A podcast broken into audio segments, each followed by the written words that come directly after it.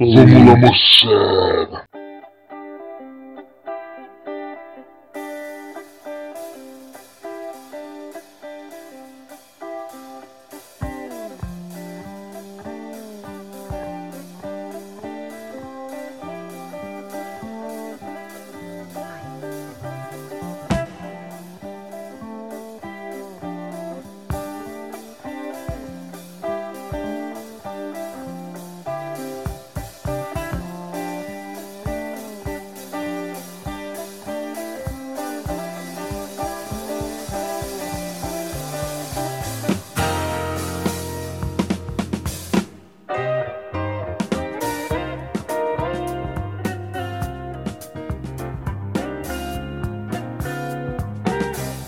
Olá pessoal, bem-vindos a mais um episódio do Cerveja Como São as Coisas. Hoje temos uma cerveja bastante especial, uma cerveja edição limitada, é a Duvel Triple Hop 2014. E nós vamos falar sobre bares com cervejas especiais. E para ajudar a gente nesse tema tão é, distinto, temos aqui Tiago Dias do Let's Beer. Bem-vindo, Tiago. Oh, boa noite, pessoal. Obrigado aí pelo convite. Bela cerveja que vão, a gente vai degustar hoje e vamos falar em um assunto super bacana sobre, sobre bares aí. Espero ajudar bastante informação informação. Papo, com certeza. Além do Thiago, temos Fabrício, conhecido como Fafá. Let's Beer, lá no Let's Beer em São Paulo, galera. Bora lá. Além de mim, conhecido como Ronco, que digo, to beer or not to beer?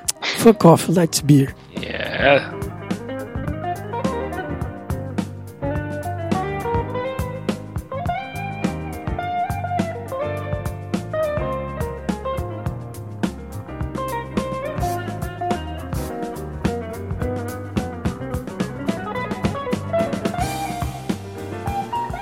E vamos para a cerveja. A cerveja de hoje é Duvel Triple Hop 2014. Ela é uma cerveja do estilo Belgian Strong Golden Ale e ela traz os lúpulos Sass, Styrian Goldings e Mosaic. Mosaic como dry hopping esse ano e uma graduação 9,5. É uma cerveja bastante interessante, mas vamos para as impressões começando com o Fafá. Bom, ó, Duvel, né, Triple Hop, uma cerveja belga. Ela é do tipo Strong Golden Ale. Eu achei essa cerveja, cara, é, muito bonita no copo, assim, né? É, roubando a fala do Bila, que não tá aí com a gente hoje. Tá cerveja bonita pra caramba no copo.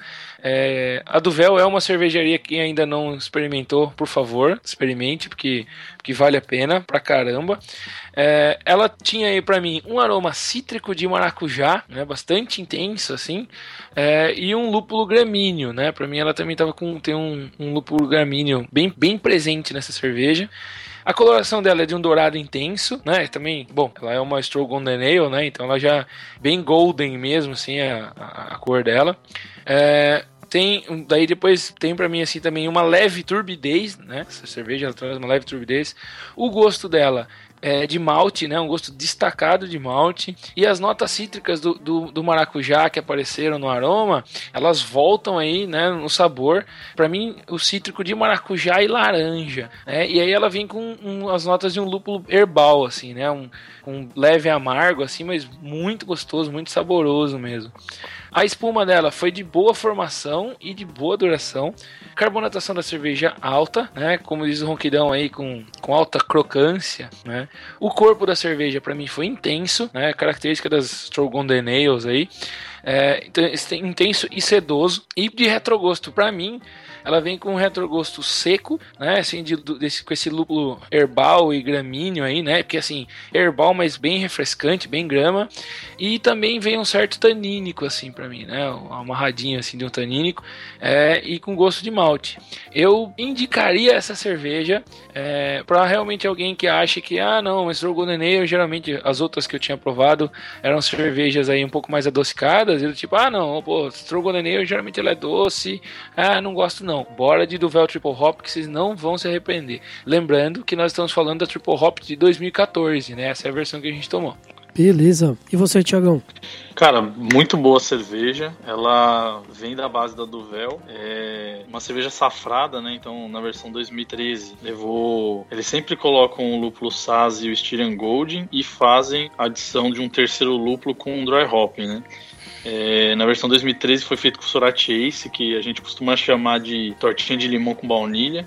E agora 2014 eles vieram com Mosaic, né? Que é um, um americano bem, bem cítrico, bem é, uma pegada como o, o Fá falou aí mais maracujá, né? Então frutas tropicais. É, o que traz uma versão para quem é lúpulo maníaco, puta, animal essa cerveja, um exemplar belga para quem curte mais a pegada um pouquinho mais amarga e mais aromática do lúpulo.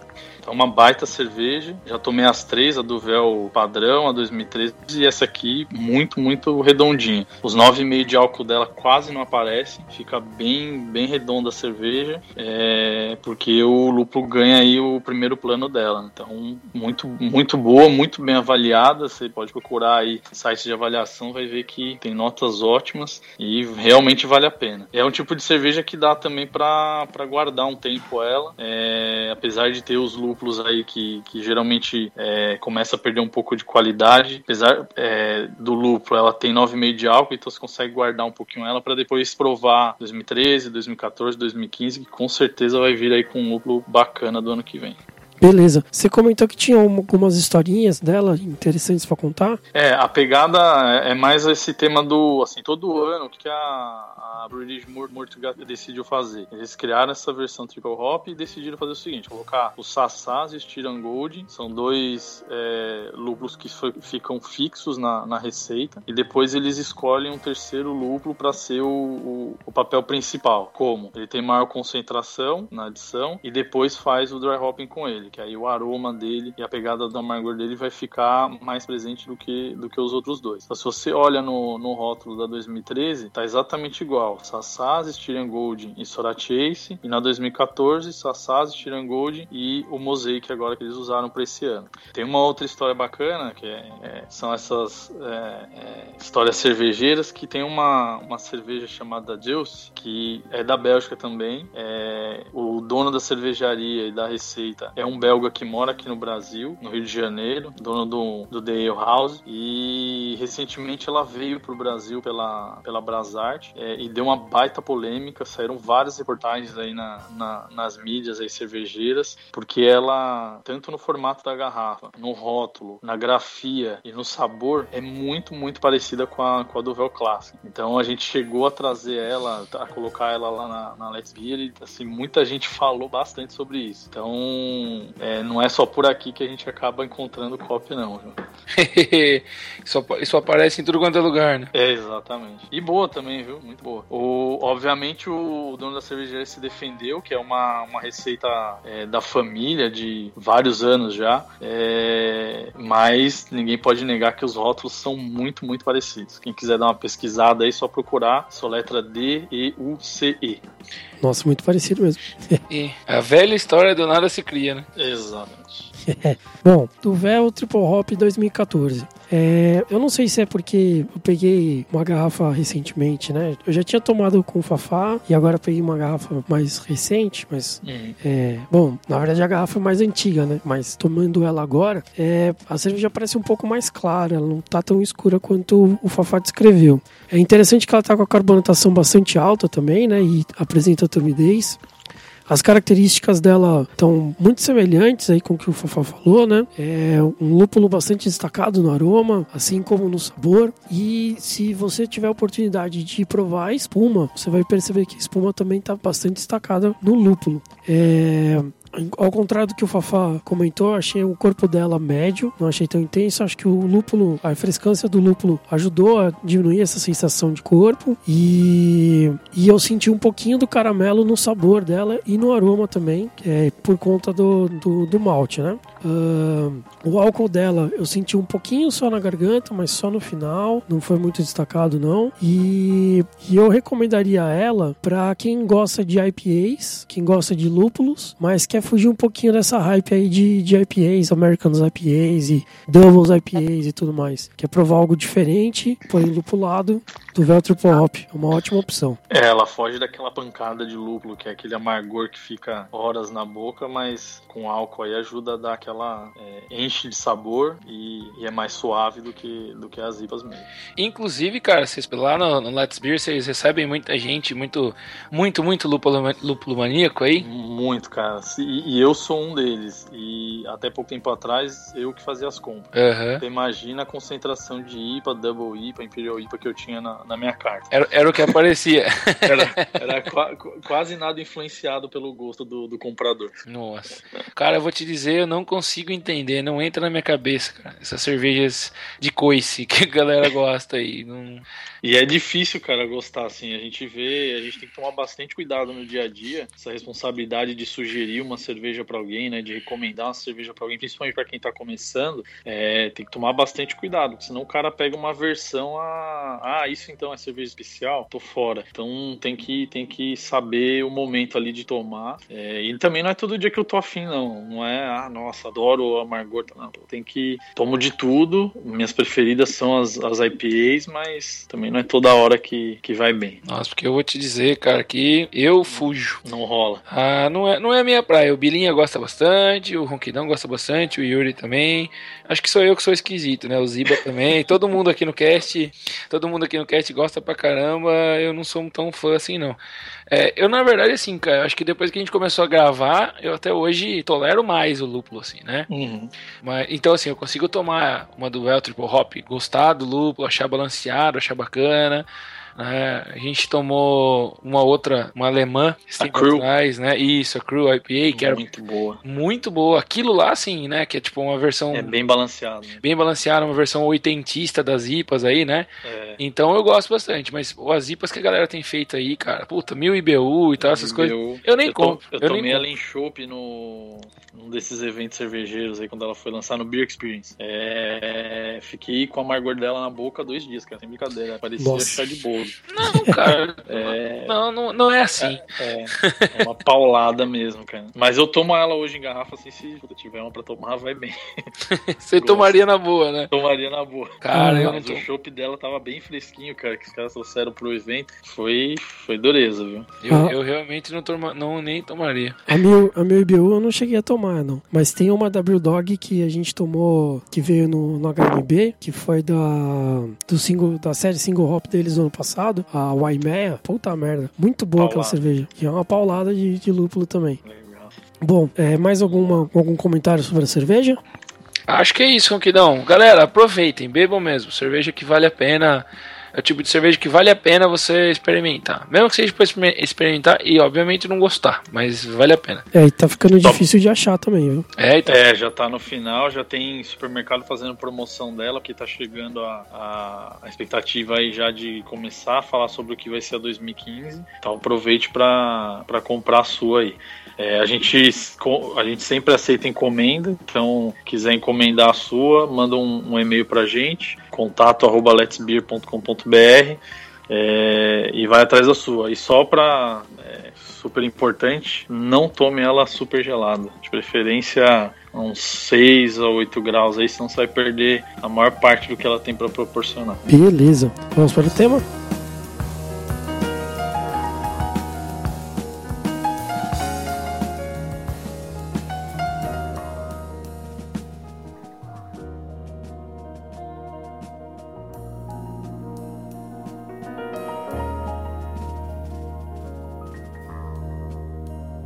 Tema de hoje: bares com cervejas especiais. É, para conversar com a gente, trouxemos o Tiago Dias do Let's Beer. Então, antes da gente entrar no tema de verdade, a gente queria que o Tiago apresentasse um pouquinho o Let's Beer pra gente, né? A gente já conhece, eu e o Fafá já estivemos lá no encontro Sky Nerd que teve, mas nem todo mundo que escuta a gente conhece lá. Então, Tiago, por favor, como surgiu o Let's Beer? Bom, o Let's Beer surgiu na uma reunião de quatro amigos que tinha começado há pouco tempo aí a, a experiência com cervejas especiais e principalmente se decepcionado um pouco com, com o que tinha encontrado aí no mercado é, do ponto de vista de atendimento. Então a gente se reuniu, começou a, a montar o projeto aí do, do que, que a gente queria para entrar no ramo cervejeiro. Como todo empreendedor e sonhador, o projeto começou a ficar enorme e ia precisar de milhões de reais e anos de trabalho e a gente resolveu falar, pô, peraí, vamos, vamos começar pequeno, com muito cuidado, com, com essência, com alma e fazer bem feito. Então foi aí que surgiu a, a, a Let's Beer, mais ou menos em, em maio de, de 2012, é, quando a gente decidiu realmente dar o pontapé aí e abrir um negócio relacionado a cervejas especiais. É, hoje a configuração já mudou um pouco, hoje a gente está em três sócios, eu, o Guto, que está agora lá na, na Let's Beer, é, conduzindo as degustações semanais, é, e o Bob, que não pôde participar com a gente aqui hoje, mas que tá, falei bastante com ele hoje sobre a pauta aqui, tá, tá torcendo aí pela, pelo sucesso do podcast. É, e a gente definiu lá no começo que o principal seria a qualidade do atendimento. Então, a premissa básica é não faz sentido você pagar caro por um produto é, e não saber o que você está tomando, não tomar no copo certo, ou não tomar na temperatura certa. Foi, esse foi o, o, o centro aí do, do começo da Let's Be. Pô, legal. E para ajudar nessa questão, vocês então chamaram também um, um sommelier, um especialista, tudo mais, né? Na verdade, a gente foi lá e se especializou. Então, eu fiz o curso de sommelier da ABS lá, antes do, do Instituto da Cerveja ter sua sede própria, lá com, com o pessoal do Estácio, o Alfredo e a Katia Zanata. O Bob também fez o curso. E o Guto, que é o, o, o sócio mais novo aí, que se juntou a Let's Beer é, um mês depois que, que a gente abriu as portas, ele tinha feito uma turma antes da gente. Então, os três sócios são, são sommeliers de cerveja para poder, senão não fazia sentido, né? Como é que eu falo que eu vou dar um baita atendimento se eu não sei do que, que eu tô falando? Então, os três são sommeliers e quem trabalha com a gente hoje ou tá estudando ou é sommelier de cerveja. É, seria igual começar um podcast sobre cerveja só tomando cerveja de grande circulação, igual uns idiotas aí que eu conheço. Exatamente. você, já, você já começa com, com data certa pra, pra morrer. Ó, Ronquidão, você já anotou a data aí, cara? Tô anotando aqui, peraí, deixa eu escolher uma data boa. 2197. Ótimo, boa. Boa. E, e Thiago, qual é, qual é a expectativa de vocês para os próximos anos, assim? Porque a gente teve lá, né? E a gente viu que o, a disposição lá é muito legal, tudo, mas ainda é um espaço pequeno, né? Não, Isso, é. não dá para comportar decisão- muita gente, tudo. É, a decisão que a gente, a gente tomou lá atrás foi realmente de, de abrir um espaço é, menor, que a gente co- conseguisse cuidar bem de perto, para aí depois colocar em prática o plano maior, que tem N outros objetivos aí. Então, agora que a gente conseguiu estabilizar bem é, o dia a dia lá da loja, né? Porque é, transformar ela com uma cara mais de bar. Então, hoje, pra você ter uma ideia, todo, todo domingo a gente leva um food truck para lá. A gente tem um chefe de cozinha trabalhando com a gente hoje para fazer é, alguns cardápios específicos para eventos. É, toda quarta e quinta-feira a gente tem é, um cardápio diferenciado para acompanhar as degustações. E agora a gente começa a planejar quais são os próximos passos. Bom, então está previsto uma reforma no nosso espaço que a gente tem lá no fundo para aumentar a quantidade de lugares é, e uma reformulação do espaço que a gente tem lá na frente, que a gente tomou muito cuidado, pensou com muito cuidado quando a gente montou. É, então, para você ter uma ideia, hoje a gente tem sofá, a gente tem uma é, um toca-disco super antigo com vários é, várias bolachas lá que a gente inclusive estimula os clientes a, a levarem o, o, o vinil que ele gosta para ir lá ouvir. Pode levar o que tem lá e traz depois, é, para criar esse conceito mais aconchegante, mais confortável de como se você estivesse em casa mesmo. Então agora o que a gente está fazendo é, primeiro passo, reformular o espaço que a gente tem para caber mais gente, para ter mais, virar realmente um centro cervejeiro. É, segundo passo, começar a ter produção recorrente de cerveja caseira lá dentro da Let's Beer. É, a gente já fez umas três experiências de braçagem, a gente deve agora é, montar um modelo de estúdio beer, onde você vai conseguir ir lá e vai ter equipamento para você fazer a sua braçagem, insumo cervejeiro. E é, o terceiro passo é transformar efetivamente num bar, ou seja, ter um cardápio, ter comida lá, você poder pedir, é, e não só quando tem ou food truck ou quando a gente tem um chefe de cozinha lá com a gente. Ó, eu vou, eu vou aproveitar aqui pra dizer, cara, o seguinte, que não é puxar o saco não, porque você tá aqui, o Ronquidão tá aí que pode dizer, porque eu comentei isso com o Ronquidão. Eu achei o espaço de vocês, cara, fenomenal. É, eu visitando o Ronquidão nas últimas vezes que eu fui lá pra São Paulo, pra capital, né, aí, aí pra São Paulo, na capital, que só eu tô aqui no interior, É, a gente chegou aí em alguns outros lugares de cerveja, bacanas também, mas eu achei o Let's Beer super aconchegante, cara, super gostoso. Quem não conhece, vai, vai lá conhecer, porque é super legal, assim, é, é bem é intimista, né? E, é isso. E para um, é. cara, e um cara como eu, assim, que não, eu, não, eu não realmente não sou ligado em lugar muito cheio de gente, com lotação ali e tal, aquela muvuca, aquela gritaria, puta, eu adorei, cara. Acho que vale muito a pena. É, isso é, é bastante da nossa ideia, assim, a gente gosta muito de fazer evento fechado, com quantidade de pessoas controlada. As degustações a gente faz reserva antes, para cada um chega já sabe onde vai sentar. É, a gente treina os funcionários para receber o cliente como se ele estivesse dando um abraço no cliente. Sim. E o que, que é isso? Puta, é dar um bom dia, é cumprimentar, é falar o seu nome, se apresentar, é oferecer ajuda. Não tá lá simplesmente para vender, é tá lá para orientar, para puxar papo, para passar conhecimento e para trazer conforto para quem tá entrando e dando a oportunidade da gente atender. Então esse é, é, a grande a grande diferença aí que a gente a gente gosta de trabalhar. É, e, inclusive até eu até fiz brinca, a brincadeira que nós começamos aí o nosso cast, a gente tava engatinhando no mundo da cerveja especial, artesanal, mas pô, eu acho super bacana, né, como você contou a história de vocês aí que já partiu partiram pro inverso, né? Primeiro e tentar se especializar e conhecer, porque realmente faz toda a diferença. Se você, você entra no lugar. Porque assim, quando você já vai tendo uma noção, já tá inserido nesse mundo cervejeiro, você já sabe os seus gostos ali e tal. Mas, pô, principalmente se você é um marinheiro de primeira viagem, tá começando, você ter alguém que te dê um suporte. É isso ter... Faz muita diferença. Faz toda pô, a diferença. Faz toda a diferença. Eu acho, que, eu acho que é a diferença entre você ganhar um comprador e um cliente. É isso aí. O comprador, o cara, né, o cara vai vai lá um dia que ele quer aquela cerveja X, é. vai passar lá e vai comprar. Pô, o cliente vai voltar. O cara vai lá e vai perguntar para você e sei lá, né?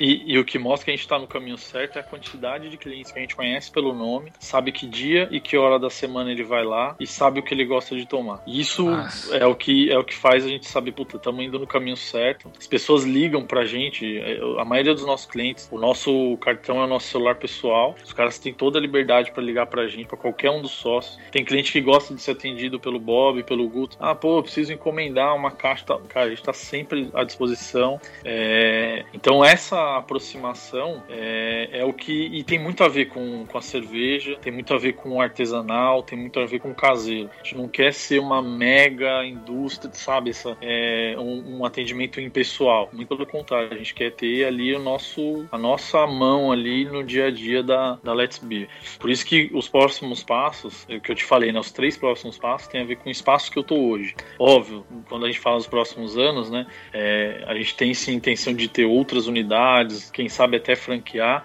mas a gente só vai fazer isso quando a gente tiver a certeza de que a gente consegue fazer isso sem perder essa essência. Porque a partir do momento que eu tiver que padronizar e, e, e perder a pessoalidade no atendimento, a gente vai falar, puta, será que é esse caminho que a gente quer tomar? E, e hoje a gente tem muita clareza de que não é. é o, o principal ativo que a Let's Beer tem hoje é a qualidade no atendimento e a proximidade com seus clientes. Pô, legal.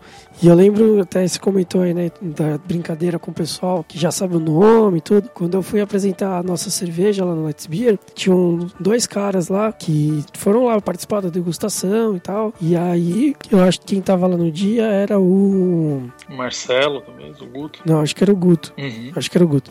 E aí o Guto falou assim, né? É, então, isso aqui, tem aqui o Rodrigo para apresentar e tal. Pode apresentar para essa galera. Para esses dois aqui não, eles vêm aqui todo dia e tal. Esquece esses dois aí, deixa os dois no canto. E super intimado assim com o pessoal, já acostumado é com eles e tal. E é bem interessante mesmo. Acho que a, o próprio ambiente é, é, traz essa, essa proximidade com todo mundo, né? É isso. E é isso que as pessoas procuram hoje, né, cara? Não é você vai nos lugares, todo mundo te trata, e tem muito exemplo disso no, no próprio meio cervejeiro, que você vai, o cara tem uma puta carta de cerveja, que você olha e fala, puta, como é que eu vou. Primeira vez, como é que eu vou escolher aqui? Aí você vai na base, você fala assim, ah, vou pedir uma Edgar. Aí o cara, olha para você e fala, pô, tem mil rótulos aqui, você vai pedir uma Edgar. Lá a gente vai dizer se naquele momento a Edgar é uma boa para ele tomar e vamos explicar por que, que outra, outro rótulo pode ser melhor. E vamos conduzir. Tem um monte de, de gente lá hoje que toma IPA, adora, mas que entrou na loja falando assim: não quero cerveja forte, não quero cerveja amarga, não quero cerveja muito é, com gosto muito forte. E hoje adora tomar uma American IPA, por exemplo. Então é, é, como conduzir esses caras aí pelo, pelo fantástico mundo da cerveja. Ó, oh, cara, eu cheguei, eu fui em um. Eu fui em um lugar famosão em São Paulo, Conquidão. E eu perguntei sobre um, uma cerveja, e o cara me apontou um lado da prateleira e falou assim, ó, tá nesse lado aí. É, isso jamais aconteceria, né? Pô, você tá de... então assim, falar pra mim tá desse lado aí e falar tem aqui na loja, é, não muda nada. Não muda nada, exatamente. Não, eu tenho um dos exemplos aí que também motivaram muita gente a, a, a se juntar e falar, puta, vamos fazer algo melhor. Foi um exemplo que aconteceu comigo e com um outro sócio, é, que era lá do começo. A gente foi num, num, num lugar, pediu uma Oladub 40 que é uma cerveja que é numerada, envelhecida em barril de whisky 40 anos, é escocês, custa 75 reais uma garrafa de 300 ml. A partir do momento que você topa pagar isso por uma cerveja, o mínimo que você espera é ter, fala, o que é o que eu tô tomando, em que copo que toma, em que temperatura que toma. E quando eu perguntei pra pessoa, ah, que copo que eu tomo, ele falou assim, cara, é cerveja, pega qualquer copo ali no fundo e se serve. Aí eu falei, puta, tá faltando alguma coisa nesse, nesse mercado. Tem um espaço aí pra gente, pra gente trabalhar bem. Essa então, é a ideia do nicho, né? Exatamente. Aí foi que a gente falou, puta, dá pra fazer uma coisa muito melhor que isso. É, e se esse cara tá ganhando dinheiro fazendo assim, imagina o que, o que não dá para fazer atendendo bem e mostrando um valor diferente pro cliente, né? Que é o cara que tá procurando. É. Então é assim que, que a gente se posiciona hoje. Essa história sua até puxa a gente pro, pro começo da da conversa mesmo do tema, que é como é que a gente entrou em contato com esses bares, né? É, esse provavelmente não foi seu primeiro bar, foi, Thiago? Cerveja especial? Esse que eu fui... Maltratado. É... então, na verdade, ele foi o segundo, cara. É, minha história com cerveja, ela não é das mais antigas, mas eu tinha ido já no, no Frangó, no Asterix, no, é, na, na cervejoteca, e, e foi aí no meio dessa, dessa, desse mergulho aí no mundo das cervejas que essa história aconteceu e que aí já logo na sequência a gente falou, putz, peraí, eu, é um mundo gigante, é um mundo muito novo, que as pessoas estão aprendendo, que encanta, é, que pouca gente conhece e que eu quero conhecer. Aí a gente foi conhecer, foi estudar e viu que tinha uma, uma grande oportunidade aí para fazer bem feito, né? Para empreender bem feito. E aí foi onde a gente decidiu é, criar aí o nome Let's Beer e a, e a, e a nossa, nossa loja.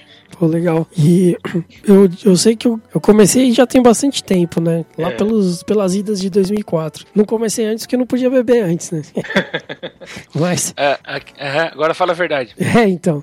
Mas é, eu comecei, o primeiro bar, assim, que tinha uma carta legal, tudo, e que, que eu comecei a tomar cerveja especial mesmo, foi lá no Extinto Tortula. Tortula, é verdade, é verdade. Eu fui no Tortula. Eu trabalhava ali em Santo Amaro, fui várias vezes, mas nunca. O que eu mais, de mais diferente eu tomei lá foi Nortenha.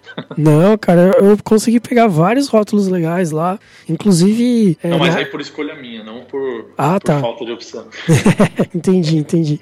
Inclusive, a primeira vez que eu fui, eles tinham no TEP todos os shops da Eisenbahn, antes da Eisenbahn pertencer à Skin. E era, nossa, puta frisson na época e tal. E um preço, nossa, super atraente e tal. E a gente ia lá, nossa, enchia a cara de Eisenbahn e ficava super feliz com isso, né? E, e aí, quando, quando o Tortula acabou, bom, a decadência do Tortula pra mim já foi muito triste, né? Mas quando o Tortula acabou, eu falei, pô, sacanagem, né? O bar que eu comecei não tá mais aqui, né? Que vai ser da minha vida agora. É, então. Agora, eu tô oh, fechando os bares. Vida. eu tô fechando os bares atrás de mim, né? Que sacanagem. Mas e você, Fafá? Onde é que você começou? Cara, você sabe que você roubou a minha. A gente, a gente aqui é um ladrão de resposta do outro aqui, né? Tiagão, que o tempo inteiro, o é. tempo inteiro um rouba a resposta do outro. Mas na verdade, o único lugar, o primeiro lugar que eu realmente fui foi junto com o Kidão lá no Tortula. Né? Porque aqui no interior, é, a gente não só não tinha, como você tem poucos, né? Uma coisa que tem vindo pro interior agora, essa, essa noção de ter um bar de cerveja especial, alguma coisa assim. Então, assim, eu já tinha ido aqui em bares das, das micro cervejarias da cidade, das cervejarias uh, semi-artesanais, aí, ou artesanais mesmo, né? Galera produzindo em uma escala um pouquinho maior. Mas chegar e ver uma carta de cerveja, uma geladeira enorme cheia de cerveja foi no Tula. E eu também não tomei cerveja muito cara lá não, porque. Mas aí foi porque a pobreza batia mesmo, né? Não tinha. É, por, por, exemplo, eu não, não tava acostumado com a ideia de se olhar para um rótulo de cerveja e ela custou 80 reais. É, isso. Né? Então, assim, na época, para mim, nossa, você estava acostumado a tomar cerveja de grande circulação, você fala, meu, quem que paga isso? E, pois é, eu, hoje. Né? eu tô lembrando aqui agora, às vezes que eu ia no Tortula, o pessoal ia, não, vamos lá no Tortula, tem um de cerveja e tal, e eu ficava olhando assim, e tal, já eram nós. É, eu mal sabia nessa época o que tinha, o que tinha por vir. E aí, lembrando agora aqui, eu fico pensando, puta, eu era, naquela época, o que o meu cliente é hoje, né? Ele chega na loja olhando aquilo tudo e fala, puta, e aí, cara, o que, que eu vou tomar? E se eu pagar 30 reais numa garrafa e não gostar, como é que vai ser isso aí? E aí vem essa responsabilidade, né, cara? Pô, tem um, tem um monte de gente que tá tendo um primeiro contato que você precisa garantir que seja uma experiência positiva, né? E eu tenho, eu tenho outro problema, na verdade, né, cara? Eu sou um cara que tem dificuldade para decidir. É, então, quando eu, quando eu entro num lugar lá e tem, nossa senhora, é, trocentas é. opções, Hoje, hoje com cerveja, cada vez menos.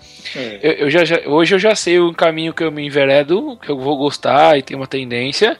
Então, por exemplo, ah, eu vou lá e compro uma cerveja.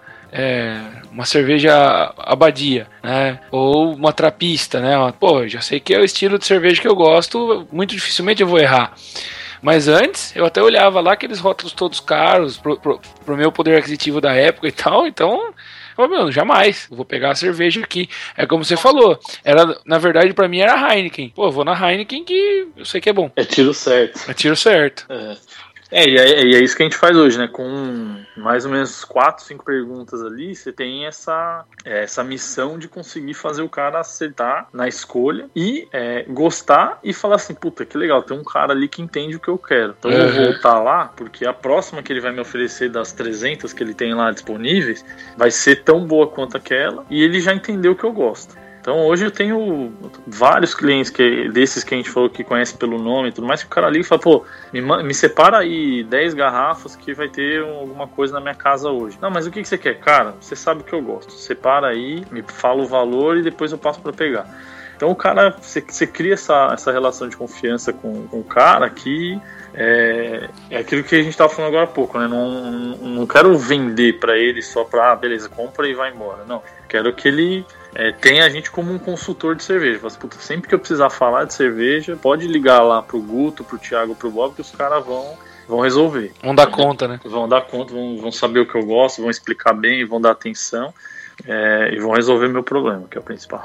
É, isso é inclusive um, um diferencial, né? Um, um, atrativo a mais do bar, né? É, Porque é, o, o, o, bar só de cerveja especial, ele acaba sofrendo um pouco com isso com relação ao que a gente estava até comentando antes de começar a gravação, né? Do hum. cara chegar lá e, pô, só tem cerveja, não tem nada para comer, ou então as cervejas estão muito caras, né? Ou estão num preço mais elevado do que o cara tava esperando, daí ele toma três cervejas e tem que ir embora, coisas desse tipo assim, né? É. Então, o bar tem que ter outros atrativos, né? E é justamente essa questão do da consultoria é um atrativo a mais. Assim como a música, eu lembro quando a gente foi lá, a música tava show de bola, né, Fafá? Nossa, show de bola mesmo, só tocou música boa.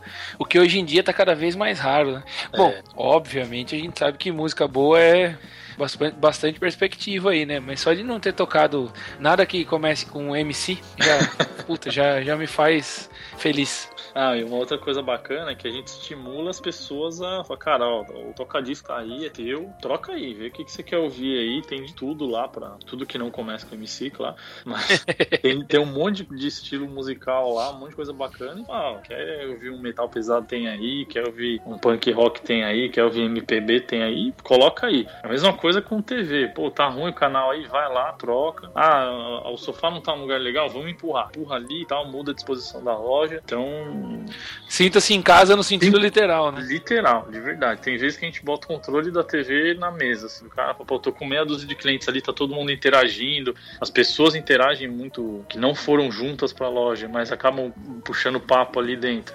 Então eu vou lá e falo, puta, tá aí o controle, ó, escolhe o que vocês querem assistir.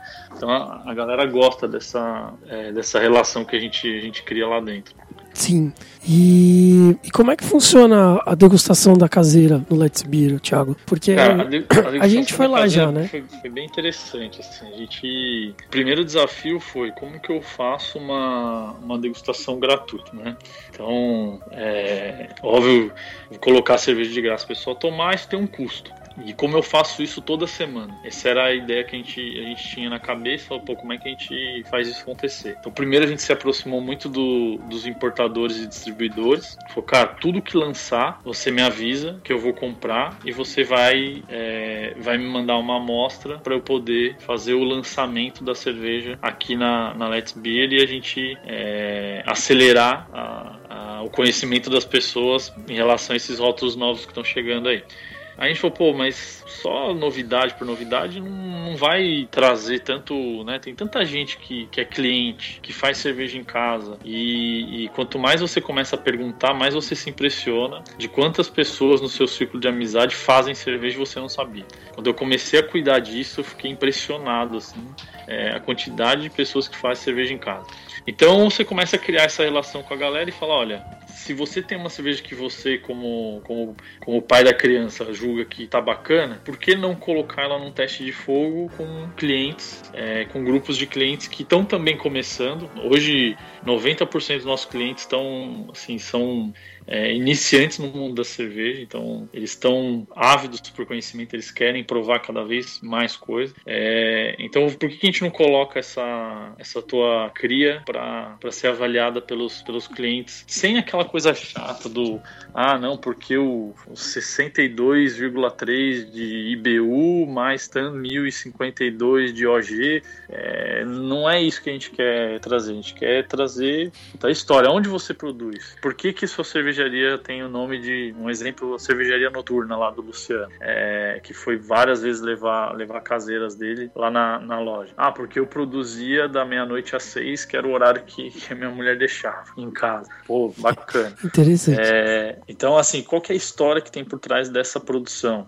É, e o que, que você queria trazer de experiência para quem, para você que, que ia tomar a cerveja? E aí a gente começou a fazer esses contatos com, com os caras. No começo a gente comprava cerveja, é, tinha que arrastar o pessoal pelo braço, mesmo dando cerveja de graça. É, até hoje tem cliente quando eu falo, ah, tem a degustação, tá? Fala, não, mas quanto que é? Não, é de graça. Não, de graça, mas como assim? As pessoas têm essa dificuldade de acreditar que, que, é, que alguém tá, tá promovendo um evento gratuito de forma recorrente. É, e aí. É, é, deve ser por conta da frase, não existe almoço grátis. É, provável que seja isso. a galera, é, quase todo dia, a gente tem várias placas assim na, na frente da loja falando sobre a degustação. Quase todo dia o pessoal entra e fala: Ah, queria. Quanto custa essa degustação? Eu queria me inscrever. Não, é de graça. Não, mas de graça? Como assim? Não, é de graça. E aí, é, o que, que, a gente tem feito hoje, né? A gente montou uma rede de, de, de, cervejeiros caseiros, que a gente se relaciona e fala com eles constantemente, acompanha os caras e divulga os caras, é, para que eles tragam a cerveja deles é, para as pessoas degustarem e, e, darem suas opiniões. Então, fala, pô, essa aqui não tá muito alcoólica, essa tá muito amarga, essa até para eles é, poderem ter a oportunidade de fazer algum tipo de ajuste em receita e também para ver o que, que o público tá achando da, da produção dele, né? Porque, óbvio, se eu faço uma cerveja, eu vou achar que a minha é a melhor do mundo, né? Por mais que esteja uma merda. Mas a hora que você. você bebe, né? Sua... Né, eu vou beber. Pô. Mas a hora que você coloca pro, né, pro um mercado, né? Para os clientes, é, vem a, a sinceridade, né? Então, isso que acho que os caras estão buscando hoje. Então, a gente conseguiu entrar numa dinâmica muito positiva que antes eu caçava o caseiro. E agora os caseiros estão procurando a gente para conseguir uma agenda na, nas nossas nossas degustações. É, a gente ainda deu sorte que conseguiu encaixar cedo. É gratuita, né? Como é uma cerveja caseira, a gente faz sem nenhum tipo de custo e não comercializa ela dentro da loja. É, a gente faz isso exatamente para promover o conhecimento, né? E, e, a oportunidade da pessoa tomar uma, uma, uma, cerveja que muitas vezes é exclusiva. O cara não vai repetir aquela receita. Ele trouxe realmente para a galera. E mesmo que repita, é difícil que fique exatamente igual, né? Um processo caseiro é bem difícil você conseguir repetir 100% de uma receita. Então traz essa experiência também de exclusividade, né, para as pessoas. Hoje, para você ter uma ideia, a gente tem cerveja de Fortaleza, Joaçaba, Santa Catarina, do interior, é, de São Paulo, o pessoal manda pelo correio pra gente, pra gente, pra gente degustar. Tem, tem cervejeiro caseiro que grava vídeo e manda pra gente para apresentar na hora da degustação. Tem cervejeiro que manda um texto já, como se fosse uma carta de apresentação da cerveja. E aí a gente faz a mesma coisa, a gente estuda a história do cara para poder contar para os clientes, não a parte técnica, mas a parte bacana, né? A história da cervejaria, a história da, da, da cerveja, o que o cara usou para fazer aquela cerveja, o que, que ele pensou quando, quando montou a receita. Sim, inclusive eu, eu, lembro quando eu fui apresentar lá, nossa, eu tava totalmente perdido, né? Eu cheguei lá e perguntei assim, viu, mas eu monto uma apresentação no PowerPoint, alguma coisa assim. Daí, não, cara, só vai falar cerveja e tal, conta a história da cervejaria, fica tranquilo, é super tranquilo, o pessoal vai adorar e tal. E não, o cara que eu... fala pouco não pode ir, né? É, então, o meu cara que faz o social não vai vir, sou eu que vou falar, eu sou o cara técnico, não dá pra falar assim, né? Mas foi, foi super legal, o pessoal adorou. Até uma coisa que você comentou, né? Ah, normalmente o cervejeiro caseiro adora essa cerveja e tal. O engraçado é que a gente, né, Fafá? A gente uhum. foi que deu a pior nota pra nossa cerveja até hoje. Pelo, é, exatamente. A gente fez o processo inverso. Inclusive, inclusive eu fico feliz, porque se fosse o contrário, eu ia achar, nossa, mas a gente tava achando bom, tá todo mundo descendo a madeira, né? É. O, o, processo foi bem o inverso mesmo, assim. É legal que a gente tiveram algumas seis semanas, mais ou menos, que a gente começou a distribuir umas fichinhas pros clientes, pra eles marcarem as estrelinhas lá, né? O que, que ele tinha achado e tal. O hate beer manual. E aí e a galera toda, degustação, a, votava na, na caseira como a melhor do dia.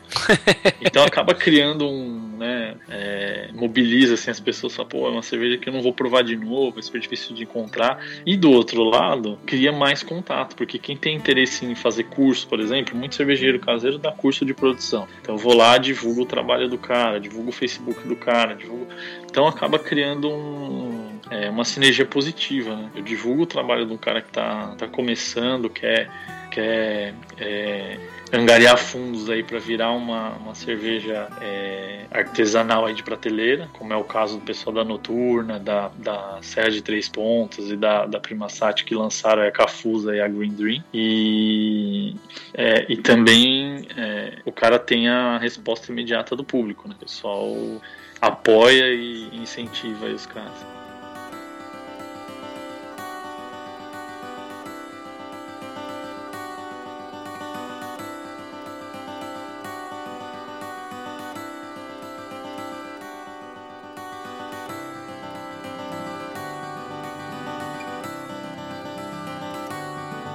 Mas vamos voltar agora ao, tema da, do, do bar de cervejas especiais. É uma dificuldade que a gente, sinceramente, eu não imagino nem por onde começar. Eu, eu uhum. imagino assim, vai ter lá o sommelier vai dar algumas indicações, mas o contato com importadores e tal deve ser, deve ser a, parte mais difícil, eu imagino, de começar um bar desses, é a criação da carta das, das cervejas. Como é que foi a construção da carta do Let's Beer? Então, aí é que vem um grande pulo do gato, porque é, se você notar, a gente não tem hoje uma, uma carta fixa. É, então, se você vai, por exemplo, no Frangó, no IAP, os caras têm uma carta impressa, o que cria uma obrigação deles sempre ter aquela cerveja disponível. Porque imagina você chegar, sentar, abrir um cardápio, falar assim, uma carta, né? E falar assim, ah, quero essa, não tem. Ah, quero essa, não tem. Fica ruim, né? Então, o que, que a gente fez? A gente inverteu. Falou assim, olha, o meu foco é ter metade da, da, das minhas opções aqui, eu tenho ela com uma frequência boa. Então, exemplos: é, Estrela da Inedit, Erdiger, é, Schneider, uh, Colorado, Way, são rótulos que a gente tem sempre, porque eles têm a coruja, tem uma saída muito grande, uma procura muito grande. O resto, onde eu foco, novidade. Tudo que chega de novo, a gente vai atrás, coloca e, e vai preenchendo a, a, nossa carta. E aí, como que eu faço para compensar o, o cliente que muitas vezes vai lá e pede alguma coisa que eu não tenho? Eu faço uma lista de pedidos.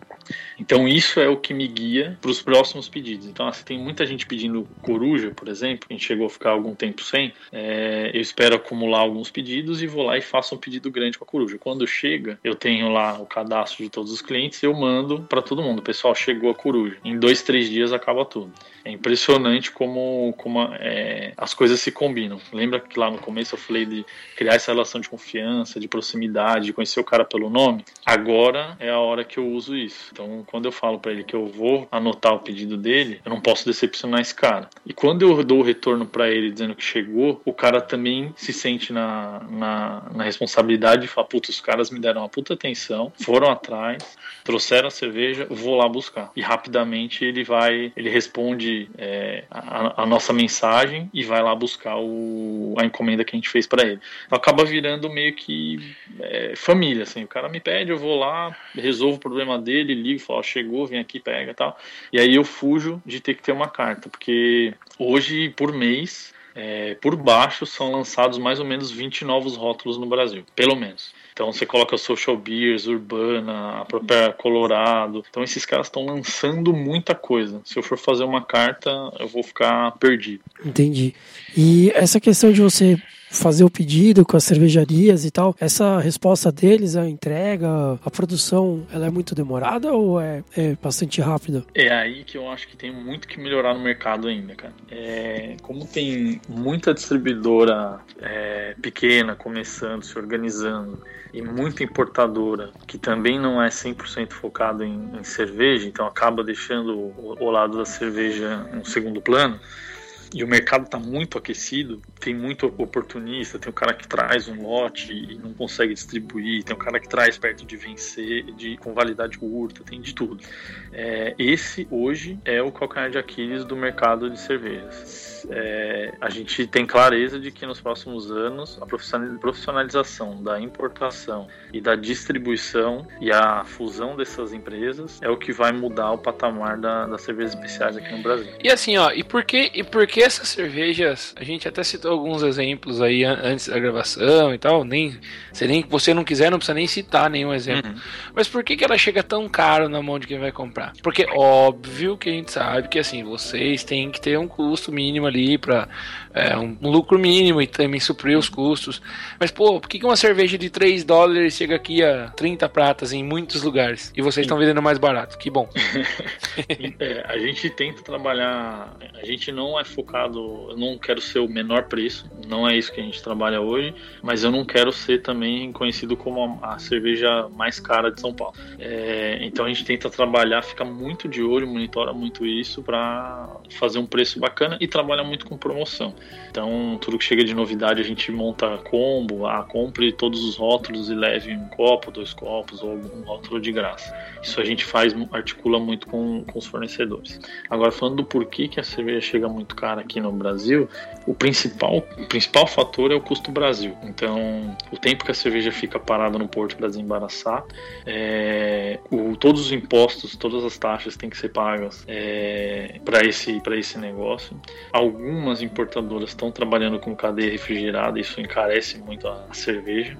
É, e aí tem também o fator de que, como é um mercado que está crescendo muito rápido, os importadores e os distribuidores e os próximos produtores acabam aproveitando esse momento para colocar a margem mais puxada. Uhum. Então, o que, que eu quero dizer com isso? Para mim, é, para o varejista, né, para a ponta, poderia chegar mais barato a cerveja, mas ainda não chega porque o cara está correndo muito risco, ele está começando, está tá ganhando volume e ele quer ganhar a margem agora. Aí, por que, que a minha margem tem que ser uma margem mínima para garantir aí as coisas? De novo, volto para o custo Brasil. Preço de aluguel extremamente caro, preço de um funcionário e, e toda a sua parte é, trabalhista, né, todos os custos trabalhistas extremamente caro e o estoque. São as três coisas que, que mais custam num bar de serviços especiais.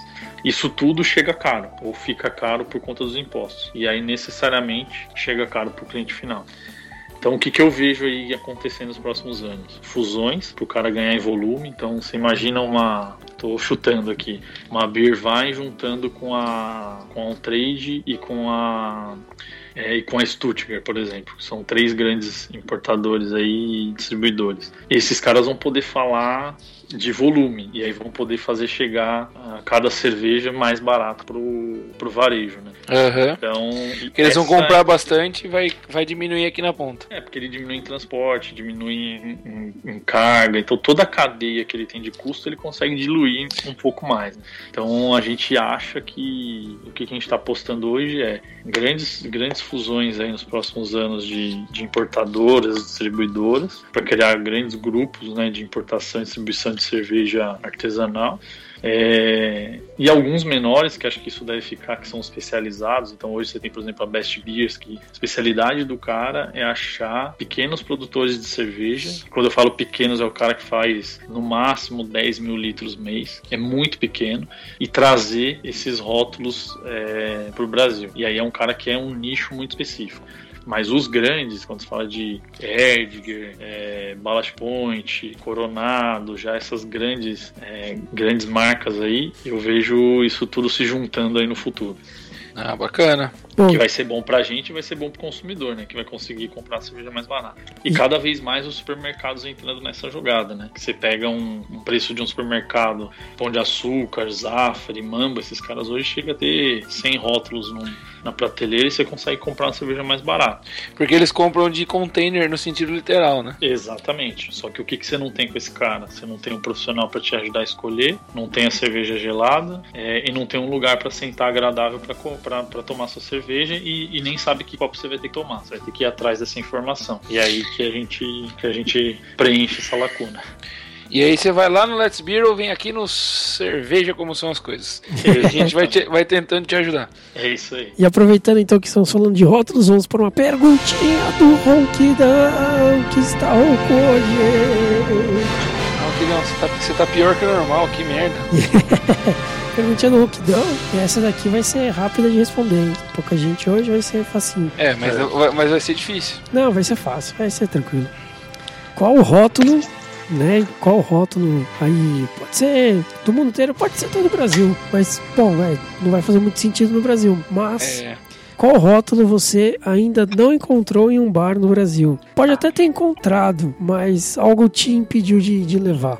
E eu vou começar Cara, com assim, o eu... Thiago, hein? Pode falar, pode falar, diga lá. Não, você começa respondendo. Eu começo? Isso. É, coisas que chegaram recentemente que aqui no Brasil que é, eu procurava e não encontrava. A própria Blue Moon, chegou bem recentemente aqui.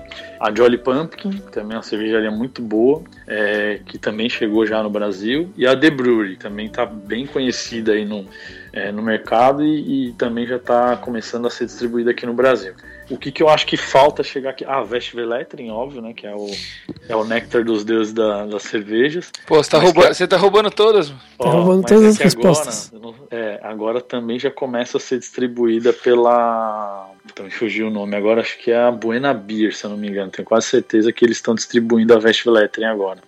E é, inclusive você acha no Empório Alto de Pinheiros já é, na prateleira, com nacionalizada, com mapa e tudo mais. O que, que acontecia antes? O pessoal trazia da Bélgica e vendia lá no fundo da prateleira só para os brothers. Né? Aquele, é, pela módica quantia de 300 reais uma garrafa de 300 é, ml. Então, por, pelo um milhão de reais em barras de ouro que valem mais que dinheiro. Exatamente. Mas hoje você já encontra aqui. O que, que eu acho que vai fazer muito sucesso aqui, é, que está faltando chegar, principalmente para mim que sou lúpulo maníaco, três cervejarias: Dogfish, Lagunitas e Serra Nevada. É, agora, se for para escolher um rótulo, é, é, da Lagunitas Hop Stupid, que é o melhor equilíbrio de amargor com dulçor que eu já vi em todas as cervejas que eu já tomei. E olha que eu já tomei mais de mil rótulos já, então dá para dizer que já experimentei bastante tipo de amargura. muita coisa mesmo, muita coisa. É. Essa, essa, daí tem, tem um carimbinho, hein, Fafá? Opa! E, e, você, Fafá, qual é o rótulo que você quer? Olha, cara, tem bastante coisa que dava para dizer aí. É, a gente não vê muita, muita cerveja dos países nórdicos aí. Eu gostaria de ter um pouquinho mais de, de cervejas para degustar no, nas prateleiras. Mas. E, e, cervejas africanas, cara. Vocês têm alguma coisa de cerveja africana lá no Let's Beer, Thiago? Não, Let's Beer não. Deixa eu pensar se tem alguma coisa que vem pro Brasil. Africana. Cara, tô tentando lembrar aqui. Não, é, africano é complicado, né? Porque é. é o que a gente vê, assim, de, de, publicação, tudo, é mais as cervejarias de grande circulação mesmo. Você não vê é. um movimento de micro cervejarias lá, né? Exatamente. Mas mesmo, mesmo essas é difícil você ver, né? Assim, é difícil mesmo, cara. Mesmo, mesmo Tirando, assim. É, não tem mesmo. E agora, Mas você já viu alguma no Brasil aqui? Não, nunca vi, cara. Dá dica aí pra eu comprar lá. Porra, então, eu, eu, nunca vi, mas é que o, o Ronquidão me deu um, o, guia, o guia ilustrado Zahar da cerveja. Inclusive, é. esse foi um dos grandes starters aí para nossa empreitada bucaneira. É. E o Michael Jackson, uau, fala aqui no final do livro, ele tem um capítulo muito curto, né, falando sobre o continente africano. Então tem algumas cervejas que ele, que ele fala delas aqui e tal, né? E é difícil a gente ver. Então eu gostaria de saber como é que era, assim, queria tomar uma dessas para ver qual é que é. Então, assim, agora se for para escolher um rótulo de uma cerveja que eu já provei, mas que eu não vi aqui ainda no Brasil, né? Na verdade, até pouco tempo atrás não tinha visto a Blue Moon, uma cerveja que eu experimentei quando eu estive nos Estados Unidos, bacana. E, mas tem um outro que veio a Blue Moon normal pra cá, né? A Witbier normal, que é a Belgian White deles, né?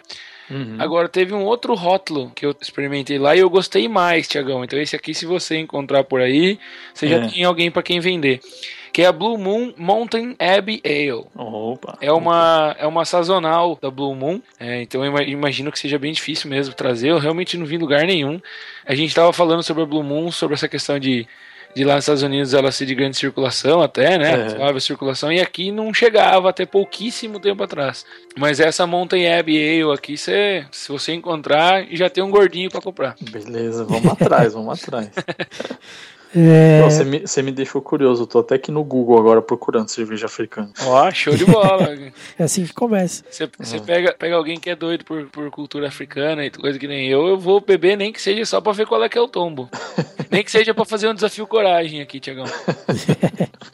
Bom, aqui eu mais queria ver, é, apareceu, né? O Thiago já comentou aí, a Vessel Letter em 12, e só que o preço tá muito foda, cara. Tá muito é. foda. Essa aí, galera, esperem no especial de fim de ano do Cerveja Como São as Coisas, é. porque só assim. Isso se a gente convencer o Yuri. que tá muito difícil de convencer dessa vez. não tá fácil não, viu? Não, não é pra qualquer um. Não, acho a que gente... a gente vai acabar com, com a Vals Brut ou com a, com a Lust, alguma coisa assim. A gente vai acabar indo literalmente fazer um tour cervejeiro na Bélgica e na Alemanha para tomar essa cerveja. É, pois é, então. Porque foi muito difícil, tá muito difícil. Agora, quando eu tive na Alemanha, quando eu tive em Colônia, por sinal, eu tomei vários coaches lá que simplesmente não vejo aqui. Mas é porque a produção deles lá é muito específica, é muito destinada a consumo próprio deles mesmo, né? É verdade. Tem muito esse bairrismo lá. Né? Tem, tem bastante. Eu, eu, passei em Munique primeiro, né? Em Munique tomei cervejas ótimas. Foi até no, no Beer Garden da, da HB. E, nossa, puta, adorei tudo. Quando eu achei a HB aqui em São Paulo, falei, nossa senhora, agora sim, né? E fiquei muito feliz. E, inclusive, onde eu tomei o HB de um litro, não vende mais. Que foi lá no, no Rhino Pub. E, e agora tá difícil de achar HB de novo. Mas... Então, HB, ó, no, quem tinha aí, HB tá chegando pelo on trade. É, vai chegar rótulo novo deles aí, viu, no Brasil, em breve. Ah, é? Opa! É? Opa! É. Muito bom. Aí depois você edita e tira a informação privilegiada, Roquidão. Isso é só, só nossa, só nossa. Sei. Mas o, os coaches todos, cara, é, tirando o, Ru, né, que é o mais famoso, os coaches lá, cara, só lá mesmo, não, não tem como. Os caras fazem Sabe tudo que... versão já em barril, né, não faz uhum. em garrafa. E tira tudo Quem... no tap lá direto, não, não vem pra cá, eu acho. Quem faz uma coach muito boa é a Bamberg, né? Que é o Alexandre Basso, que ele preza muito pela, pela cultura alemã, assim. Você pega os rótulos dele, todos são, são, são excelentes. Bem, bem estilos, é, bem aquele estilão alemão mesmo, né? Sim. E ele é um cara que eu sigo no, no, no Facebook, assim, fico vendo o que ele, que ele fala, então ele é bem, sabe, gosta muito dessa cultura e, e as receitas dele são muito boas, principalmente essas mais clássicas, assim, Coach, a Hellis, a, ele, tá, ele lançou agora a, a sazonal deles, que é a, a Dievise lá, que é da é uma homenagem ao casamento lá da Teresa com o príncipe Ludwig. Ó, oh, muito conhecimento, hein? Ó. Oh. e... conhecimento obscuro é, Leve ou ronquidão? É, ele tá lançando junto com o início das festas de Oktoberfest. Todo ano ele faz essa, essa cerveja. Essa é uma que vai ter lá na Let's Beer e convido vocês a ir lá provar, que é uma clássica alemã. Opa, pode esperar, pode esperar. Eu acho, eu, acho, eu acho bacana até você citar aí a, a Bummer, né, que a galera hoje em dia tem. A gente até comentou isso aqui no cast, né? Eu sou um, eu sou um fã declarado das cervejas estilo alemão. E hoje em dia tá muito no hype as cervejas norte-americanas, né? Americanas, né? Norte-americanas ou as belgas pela inventividade. Eu acho que as belgas, para mim, elas ficam em segundo lugar no meu coração, abaixo das alemãs. E a galera fala, é, mas cerveja alemã é sempre aquela coisa, não tem inventividade. Cara, a, a Bamberg é uma prova. Se você faz o um negócio com excelência, você não precisa ter inventividade o tempo inteiro. É, e a Cru é a contraprova disso, porque a, as cervejas da Cru são é excelentes. Aí, é verdade. Sim, são muito boas. Pelo são que, Pelo que a gente tomou, realmente. E tem um mix de estilos, né? Sim. Eu... Tem os estilos, tem estilo tradicionalmente alemão e tem alguns com uma releitura com ingrediente americano, né? É, a legal. gente tomou no podcast já a IPA, mas no Degusta Beer eu tomei a, a Imperial Stout deles. Imperial Stout. Puta merda, cara. Muito Que boa. cerveja boa. Muito boa. Na Bamberg, voltando na, na, no assunto deles lá, Bamberg, Bamberg, né? É, eles têm uma que é a Caos, não sei se vocês já tomaram. Eu tomei que já, é, um, é a única Doppel Stick no Brasil. E é uma puta cerveja, cara. Ela pra harmonizar com um hambúrguer bem feito, assim, cara, é animal a cerveja. É excelente mesmo.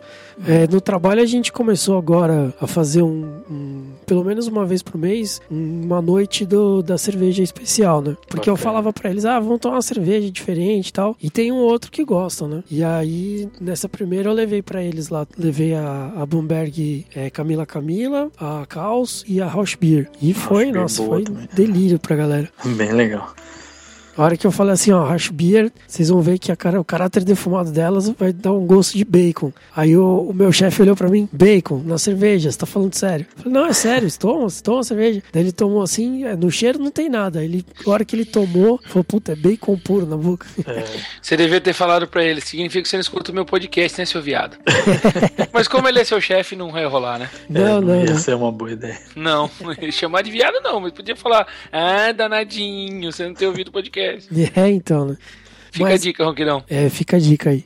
Mas é, isso volta um pouquinho porque pro que a gente estava discutindo antes, né, é, relacionado aí com a carta de cerveja, que é a questão de distribuição. Não só a distribuição das cervejas que vêm de fora, como a distribuição das cervejas brasileiras, né? A, a tal da história da cadeia refrigerada, que é uma dificuldade muito grande hoje, e essa e também a ideia da galera de que não pode pasteurizar a cerveja, né? Que a cerveja É. tem que ficar natural, que nem no- na Itália, né? É, você pega, por exemplo, uma coruja, hoje ela sai da fábrica, vem direto para São Paulo com encomenda semanal, porque ela é uma, uma cerveja viva, não é pasteurizada e vem com uma validade super curta pra gente trabalhar.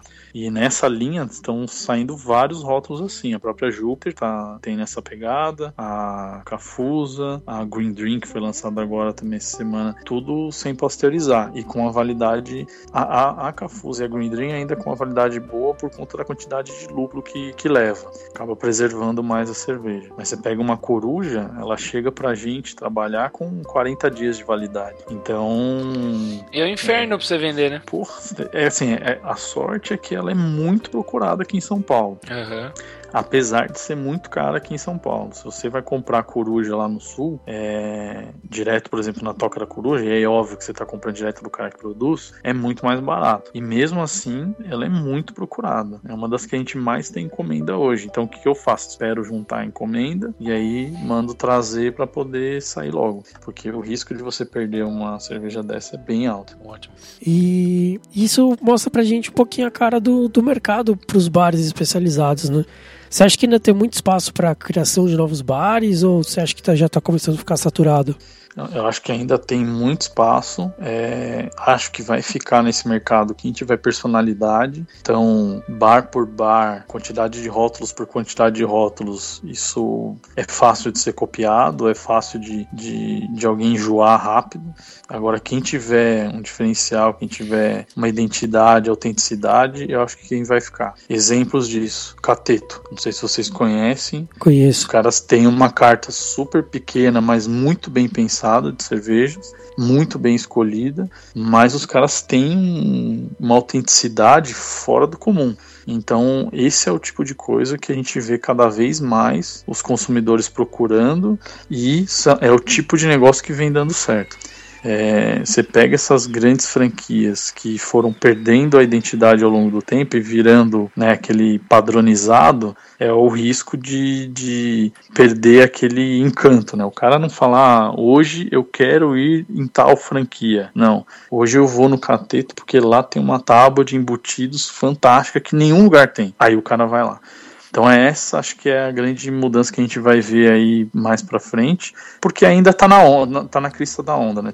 Tem muita gente querendo conhecer cerveja especial, então tem espaço para todo mundo mas daqui a pouco vão começar o movimento aí de, de ficar os que tem realmente um diferencial e óbvio, né, aquele que todo mercado passa, né, um comprando o outro, é, isso vai começar a aparecer mais para frente. Então as grandes redes aí vão começar a se juntar e, e os especializados e os diferenciados vão, vão se destacar. Uhum. É, e tanto você tá falando esse negócio do hype aí, né? Uhum. Essa, essa semana, a semana que nós gravamos, né? É, esse, esse nosso podcast ele sai no dia 31 de agosto de 2014. Então, nessa semana da gravação e da divulgação do podcast, saiu uma, uma reportagem no Jornal da Globo é, falando sobre o boom do mercado cervejeiro, das cervejas artesanais. Foi ontem, né? É, isso, isso. É, a gente está gravando na, na quinta, né? Dia 28. Isso. Então foi do dia 27 pro dia 28 saiu falando disso. A única coisa que eu não gostei é que os caras se referiram como a brincadeira de fazer cerveja. Porra, não é brincadeira não, cara. Se vocês soubessem o trabalho que dá, vocês não falavam isso, Rede Globo de televisão. Tá, tá de sacanagem. gente. Mas a Globo é igual a, a Globo é igual o change do, do MDM. A Globo erra. É, então, tudo bem nisso, mas assim, foi uma, uma, foi bem bacana a reportagem e tal. E falando desse hype, né? Desse desenvolvimento grande é. que a gente está tendo aí no mercado. É. Mas eu concordo contigo, só vai ficar quem segurar o reggae aí oferecer um diferencial no tratamento ou alguma coisa assim. É isso aí. É, e tem estou... uma outra, um outro fenômeno que está acontecendo que acho que vai ser muito bacana, que é a junção da gastronomia com, com a cerveja. Isso aconteceu lá no passado, quando, na época do vinho, que quando a gente fala de degustação, é o que aconteceu na época do vinho, que é que tem muito rótulo, é o que aconteceu na época do vinho, produtores menores, é o que aconteceu na época do vinho, e vai se repetir agora para a cerveja mas essa junção da gastronomia, do food truck, da comida de rua, do mercado, desse, é, do o, como é que chama ali na Benedito Calixto também, ó, a feirinha gastronômica. Esse, essa junção de, de gastronomia com a cerveja é o que as pessoas estão procurando. Então isso também acho que vai impulsionar bastante hamburgueria gourmet, o dog gourmet, como é o caso do pessoal do Dog House ali na, no Itaim, que tem uma carta de, de cervejas também. Então tem vários exemplos legais de, de fórmulas de sucesso que eu acho que vão sempre estar tá combinado a um, uma comida muito bem feita, muito bem preparada e também artesanal, para juntar com essa história da cerveja. É, a própria presença do Alex Atala abrindo o Degusta Beer esse ano. Exatamente. É uma figura muito forte nisso, né? Exatamente. E, e, e, ao contrário também, no MED desse ano, lá onde se reúne o pessoal da, da, da, gastronomia, né, dos restaurantes, os chefes de cozinha, também se falou muito de cerveja. Então, ó, que legal, né? Num evento importante de cerveja, a turma da gastronomia estava presente. E num evento mundial de, de gastronomia, o assunto cerveja foi muito presente, o que mostra que para os próximos anos aí é o que vai, é o que vai ficar. É, tava demorando já, né? É, convido vocês a ouvir o nosso podcast número 26, que a gente falou aí sobre gourmetização. É, é, a gente deu uma zoada um pouquinho naquele podcast sobre gourmetização, mas. Ué, é, é, a nossa opinião, qual é o problema? Não, sim, com certeza. Mas eu, o que é interessante é que essa relação com a autogastronomia vai trazer a visibilidade que eu acho que a cerveja precisava para ter mais destaque mesmo. Porque não dá mais pra gente tomar cerveja de grande circulação ruim. Tá na hora dos caras que têm poder aquisitivo para fazer uma cerveja boa, fazer uma cerveja decente. Pô, a Heineken faz uma cerveja decente. Dá pra você ter Heineken em casa. Não dá pra você Brahma em casa, entendeu? É Não- mais você não precisa tomar cara. todo dia uma Deus, entendeu? É, Qual, qual é a sua cerveja do dia a dia? Precisa ser uma cerveja de 20 reais, sua cerveja do dia a dia? Não precisa. Os caras podiam fazer uma cerveja decente. E eu acho que essa relação com a alta gastronomia vai trazer isso pra gente. Mas eu ainda acho que vai continuar sendo só um segmento, assim. É muito pouco provável que mesmo daqui a 100 anos as cervejas de massa tenham sofrido algum tipo de, de impacto por conta desse mercado de cervejas especiais. Eu acho que eles vão conviver para sempre. Por quê? É, todo mundo tem essa opinião, né? De, pô, a cerveja ruim, é, é, é feito um extrato que produz milhares de litros, aí tem quase nada de, de matéria-prima, tem arroz, tem milho e tal. Mas quando você vai falar com o cara da- das grandes indústrias, ele fala assim: Mas é isso que o meu cliente hoje quer. E ainda tem muita gente é, que quer isso e gosta disso. Não, cara, você nunca vai achar, você nunca vai deixar de achar o cara que você vai no mercado e o cara tá com um carrinho de compra com quatro caixinhas da cerveja que custa 90 centavos. É isso aí. Porque esse cara não tá interessado em, em- em qualidade, né? É. Se você falar pra um cara desse que você paga 30 reais em uma garrafa de 300ml, ele te dá um tiro. É. E para ele a qualidade é comparar, por exemplo, uma Itaipava com uma Skol. Ali é onde ele tem a zona de comparação de qualidade. Então É. para eles assim, ah, é, a, é a Skin, é a Skol, é a Itaipava ou é a Bohemia. É, esse mercado acho que não vai, como é em outros países, que ele atinge a grande maioria das pessoas. Uma pessoa nos Estados Unidos, por exemplo, entra em qualquer lojinha de esquina e sai tomando na- no gargalo uma Serra Nevada Sim. por um dólar. Então,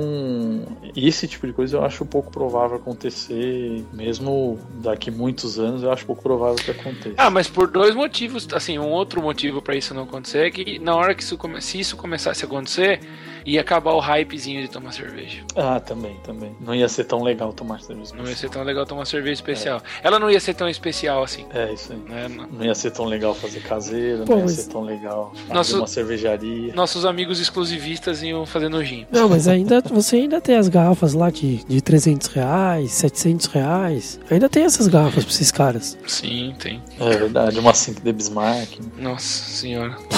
o, o Yuri vai chorar só de ouvir esses nomes. Mas é, eu acho interessante que o, o mercado de cervejas especiais ele tá crescendo muito também, né? E apesar do, do, do custo Brasil que a gente comentou antes, né? E, e também do- dos custos para os micro cervejeiros brasileiros também que não conseguiram de novo o simples, né? É, a gente percebe que o mercado está crescendo, está crescendo muito forte ainda, né? É, Thiago, você acha que tem ainda muito espaço para crescer o mercado também de cervejas especiais? Muito espaço, acho que hoje representa aí no máximo, no máximo 2% do, do total consumido de cerveja, então tem muito, muito espaço para conquistar. É, acho que tem esse, esse grande desafio aí da, do governo ver, enxergar esse mercado diferente do, da cerveja de massa, que essa é, não é a cerveja que destrói família, que é o que, que tem sido dito aí na, é, quando está sendo colocado em pauta da é, a parte de, de tributação da cerveja. Então é, não é assim. É, I- Inclusive, inclusive, isso é um pensamento de certa maneira ridículo, né? Porque daí a usam-se isso para negar a diminuição de imposto pro cervejeiro pequeno, pro micro, pro caseiro mesmo, para quem tá começando, e as grandes cervejarias que são quem põe cerveja a 90 centavos dentro da casa das pessoas consegue basicamente o que eles querem. exatamente. Bizarro, né? É bizarro e é contraintuitivo, né, o que está sendo feito. É, então, acho que esse é o principal desafio, é achar o caminho. É, primeiro, acho que tem que se unir, se fortalecer. Então, as associações estão começando a aparecer, é, participar de forma ativa, ir lá, brigar, para que as pessoas vejam esse mercado diferente. A partir do momento que isso começar a ser feito, a gente vai notar grandes melhoras em preço, em estímulo aos novos produtores, que acho que é uma coisa que tem que acontecer, tem que ter mais cervejaria, mais gente fazendo, mais gente tendo condição de produzir e, por consequência, mais, mais lojas, mais bares, mais, mais pontos de venda aí tendo cerveja especial no seu cardápio. Meu sonho é ver todo restaurante com uma carta de cerveja harmonizando com o seu cardápio. Esse é o como tem hoje para quase todo restaurante uma carta de vinho harmonizando com o cardápio. E mesmo que o cara não tenha 300 30 rótulos, mas que ele tenha 20. assim. É, que sejam 5 de cerveja boa pra ele Exato. colocar ali na carta, já tá de bom tamanho, né? É isso aí. É, Até me lembrou uma, uma história curiosa. Puta, agora eu não lembro de onde é que foi. Mas eu peguei assim, né? Falei assim: ah, ah, já sei onde foi. Foi aniversário de uma amiga minha e ela, ela é muito fã da cultura francesa, né? Então ela escolheu um bistrô. pra fazer o Cervejas com gosto de bunda. Não, então, não tinha nenhuma cerveja francesa lá, né? Mas aí eu pedi a carta de bebidas pro cara, o cara tinha uma carta de vinho que era um livro separado, aí, logicamente, né? Aí tinha lá bebidas, então tinham páginas e páginas de drinks e whisky e vodka e não sei o que, nananana. E a última página, exatamente a última página, era cerveja. E aí tinham lá é, Brahma e Heineken, e aí cervejas especiais. Então ele tinha a Lef Blonde, a Lef Bruni, a Nortenha e agora não lembro as outras duas, mas eram mais duas cervejas assim. Era o limite do cara com cerveja. O cara não tinha nenhuma cerveja francesa, eu fiquei até espantado. E eu falei, pô, ah, tinha uma Roy Garden, claro, né? E eu falei, pô, mas puta espaço que o cara tem aqui pra fazer um negócio diferente, né? Colocar uma Exato. cerveja e o cara não aproveita. Porque ele não vê eh, como a cerveja pode ser interessante no bar dele, né? Por outro lado, você vê, inaugurou há pouco tempo atrás o Belga Corner, que eles importaram um rótulo exclusivo pro restaurante e fizeram desenvolveram um prato harmonizado com essa cerveja que eles importaram. Então já é co- começando a ter essa, essa visão de, óbvio, eles têm vinho, tem, mas eles já começaram com essa visão de, puta, eu preciso ter uma carta de cervejas especiais, mesmo que seja mínima, e tomaram o cuidado de trazer um rótulo exclusivo. Então, se eu não me engano, foram mil garrafas, ou mil, é, mil garrafas é, para lançamento, para inauguração e para fazer harmonização com esse prato que era o, o principal do, do restaurante. Então, também convido todo mundo a conhecer o, o Belga Corner, que é bem bacana e tem essa cerveja que é exclusiva dele. Pô, bem legal, bem legal. Onde é que fica o o Belga Corner? O Belga Corner fica ali na rua Pedro Alvarenga, número 666, sugestivo. É, ali pertinho do, do pessoal da Vila Madalena, Pinheiros ali, bem localizado. E tem essa, essa preocupação aí de fazer uma, uma harmonização bacana com, a, com, a, com o seu cardápio. Pô, bem legal, bem legal mesmo. Tiago, antes da gente encerrar aqui, eu queria abrir espaço pra você fazer o, o jabá aí do Let's Beer. O Jabá, É, convidar Legal. a galera pra ir lá tomar cerveja. bacana. Bom, convidar todo mundo aí que escuta o, o podcast do Cerveja Como São as Coisas é, para ir conhecer a gente, para experimentar esse atendimento todo que eu falei bastante aí durante, durante o nosso bate-papo. É, reforçar toda quarta e toda quinta às 8 horas. A gente tem degustação gratuita lá na loja, sempre com dois rótulos, lançamento e um cervejeiro caseiro participando. Só mandar e-mail para degustação@letsbeer.com.br para reservar o seu lugar. Pode reservar para você e quantos amigos você quiser. A lotação da casa de 20 pessoas para todo mundo ficar bem confortável. Todo domingo a gente tem food truck- um food truck diferente estacionado lá no horário do almoço. Então vai almoçar com a gente um domingo lá. E em breve a gente vai estar também com todos os sábados com food truck lá, lá na loja. Abre de segunda a segunda, é, então não pode dizer que, que não, é, não tem dia para tomar cerveja. É, e passa lá para conhecer a gente. Sempre tem muita novidade, preço justo e atendimento bacana. Onde fica, Tiago?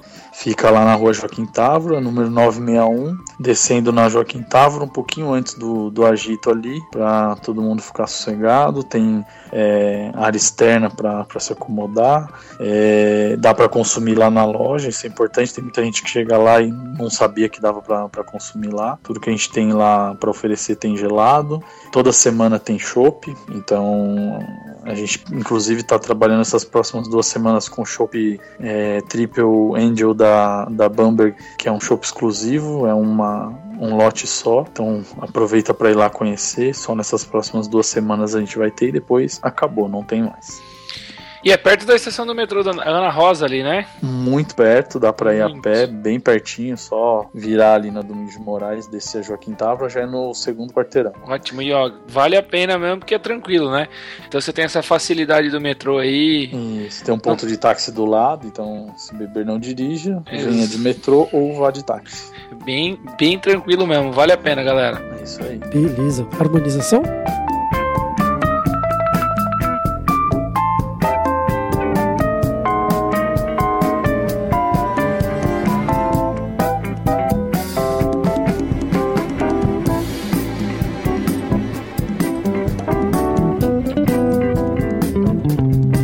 Harmonização começando com o Fafá.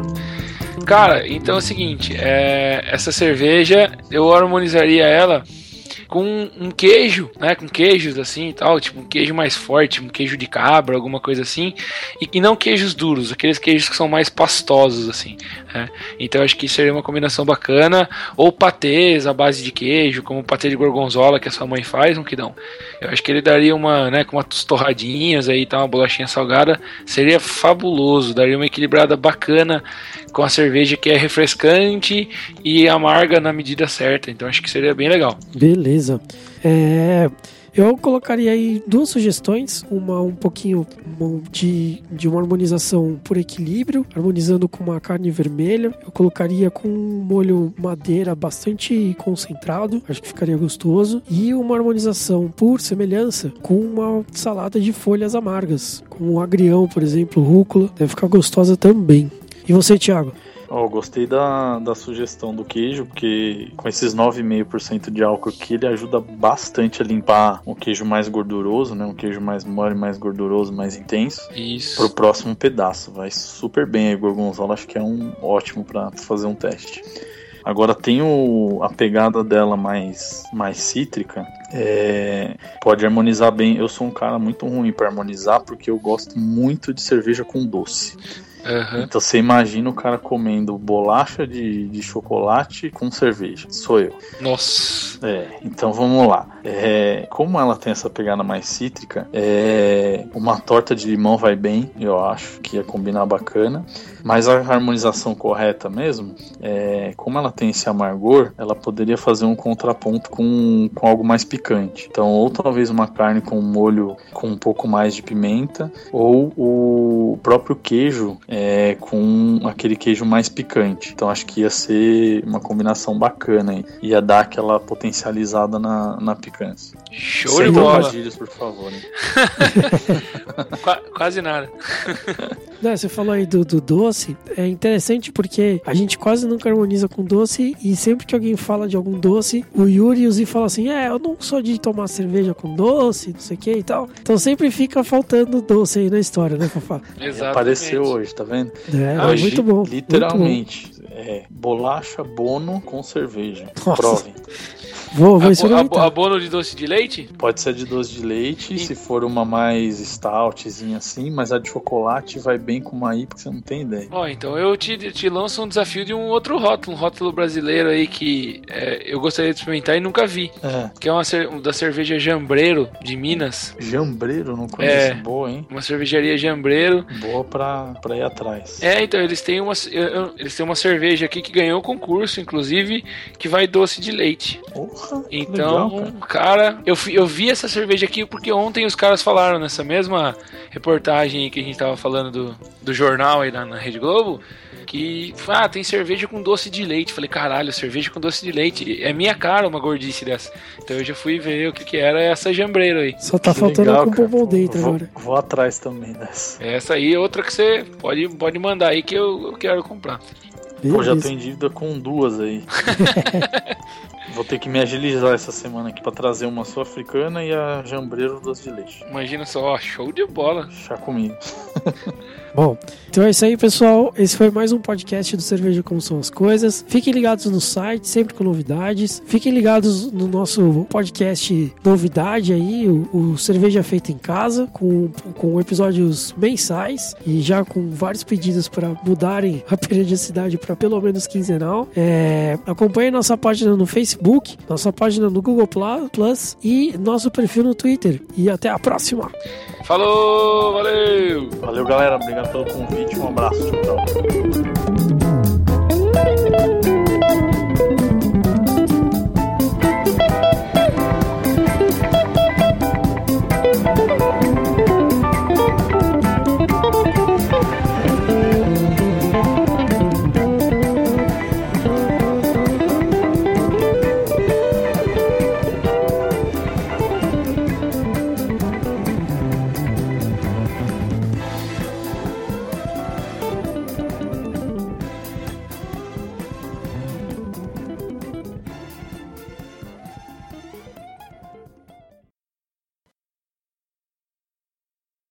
Que é harmonização? Aí assim, você dá uma. Já te, já Fala. temos o blooper do fim do episódio. falha nossa.